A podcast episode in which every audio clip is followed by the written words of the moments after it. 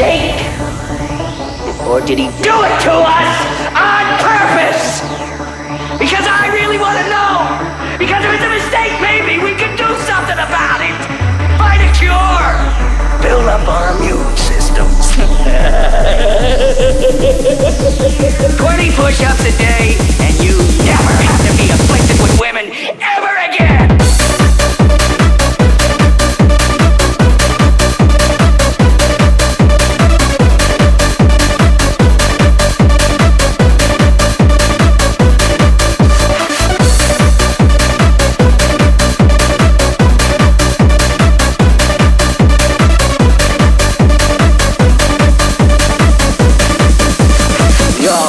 State.